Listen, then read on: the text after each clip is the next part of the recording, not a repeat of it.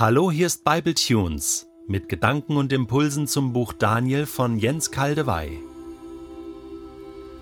Ich lese aus der Übersetzung Hoffnung für alle Daniel 7, die Verse 10b bis 12. Tausende und Abertausende von Engeln, eine unzählbare Menge standen vor ihm und dienten ihm. Nun trat ein Gericht zusammen und Bücher wurden geöffnet. Ich schaute wieder auf das Horn, das so selbstgefällig daherredete. Plötzlich wurde das Tier, zu dem es gehörte, getötet und ins lodernde Feuer geworfen.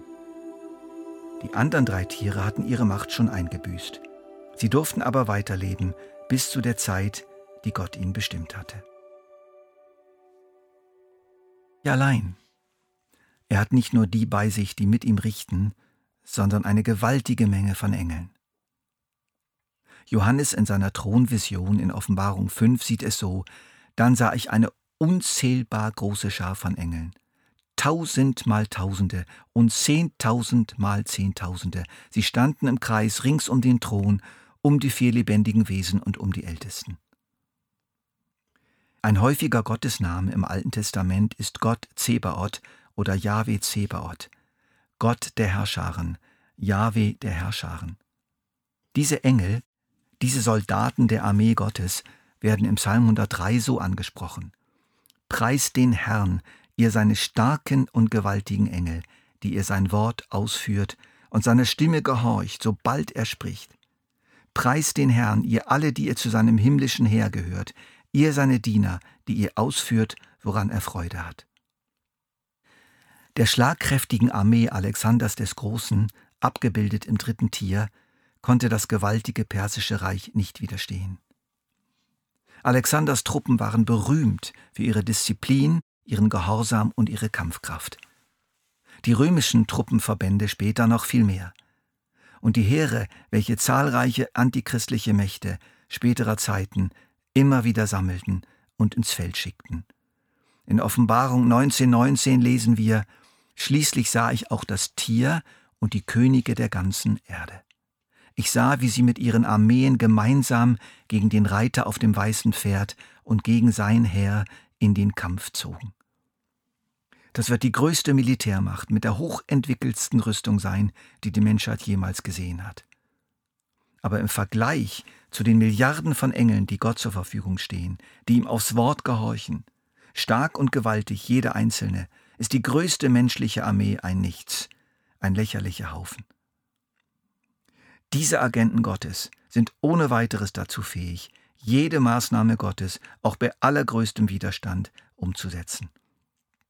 Und diese Engel dienen dem mit dem weißen Gewand, und sie transportieren sozusagen sein Feuer.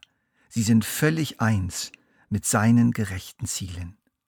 Sie haben nicht ihre eigene Agenda. Es tut gut, diese riesige Armee im Himmel zu betrachten.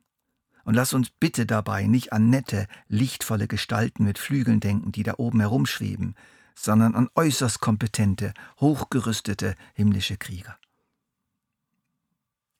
Nun trat ein Gericht zusammen, lesen wir weiter, und Bücher wurden geöffnet. Wie Belsazar in Kapitel 5 durch die Schrift an der Wand beurteilt und abgeurteilt wurde, wird auch hier beurteilt und geurteilt. Das Urteil wird festgelegt und vollzogen, und zwar über das vierte Tier, in seinen Vorläufern und in der Schlussausprägung eines weltweiten Antichristen. Ich schaute wieder auf das Horn, das so selbstgefällig daherredete.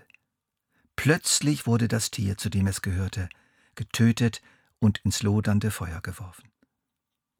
Das Horn ist immer noch im Bild, ist immer noch Teil der visionären Szene. Es war nur kurz überblendet, und jetzt sieht Daniel es wieder. Die Hoffnung für alle Übersetzung ist mir hier fast zu mild, was die Vollstreckung des Urteils anbetrifft. Die Elberfelder Übersetzung sagt, ich schaute, bis das Tier getötet und sein Leib zerstört und dem Brand des Feuers übergeben wurde. Das ist gründlich. Das Horn wurde nicht für sich abgerissen und zerstört, sondern das ganze Tier wurde getötet. Das ganze antichristliche System, seine ganze Macht, die militärische, die politische, wirtschaftliche und damit natürlich auch das Horn selbst, die Person selbst, die das alles mit ungeheurer dämonischer Intelligenz zusammengehalten und sich völlig dienstbar gemacht hatte. Und nicht nur das, der getötete Leib wurde zerstört und dem Brand des Feuers übergeben. Dieses Bild spricht von völliger Vernichtung. Es bleibt nichts mehr übrig. Die Botschaft ist klar. Gott wird das Böse vollständig und endgültig besiegen. Aber nicht etwa mit einer willkürlichen Maßnahme, nicht mit einer Art göttlicher Racheexplosion, sondern mit großer Sorgfalt und nach einem gründlichen Gerichtsprozess. Eine Reihe von Gott eingesetzter menschlicher Richter sind dabei, die Zeugen sein werden, und Milliarden von Engeln bevölkern den Gerichtssaal. Und auch nach diesem großen Gericht bleibt das Gewand des ewigen Weltenherrschers strahlend weiß. Dieser Richter hat Gerechtigkeit walten lassen bis zum Schluss. Und nun kommt noch ein etwas merkwürdiges Wort. Die anderen drei Tiere hatten ihre Macht schon eingebüßt, sie durften aber weiterleben bis zu der Zeit, die Gott ihnen bestimmt hatte.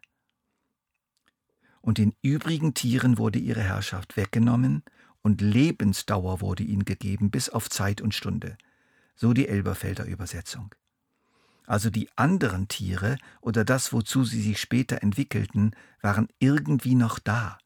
Die Herrschaft, die Macht war ihnen zwar genommen, sie fungierten nicht mehr als Weltreiche, aber anders als beim Vierten Reich wurden sie nicht vollständig zerstört, sie lebten irgendwie weiter. Ich deute das mit anderen Auslegern so, dass mit der Eliminierung des Vierten Reiches und seiner Zuspitzung im Antichristen nicht die ganze Erde mit ihren vielfältigen Herrschaftsstrukturen und politischen Machtgebilden zerstört werden wird, sondern es wird weitergehen auf der Erde. Denn Regierungen, Staaten, Nationen gehören zur Erde. Aber ihr Tiercharakter verschwindet. Für mich ist dieses Wort ein verborgener Hinweis auf ein mögliches tausendjähriges Reich, welches sich an die Ankunft von Jesus auf diese Erde anschließen wird. Eine Reihe von Aussagen in den alttestamentlichen Propheten weisen darauf hin, dass die Könige der Erde mit ihren Völkern Israel dienen und ehren werden, und die Schwerter werden zu Pflugscharen gemacht. Nun kommt ein weiterer, großartiger Höhepunkt in der Vision Daniels, die Erscheinung des Menschensohnes, und das wird uns im nächsten Bible Tunes beschäftigen.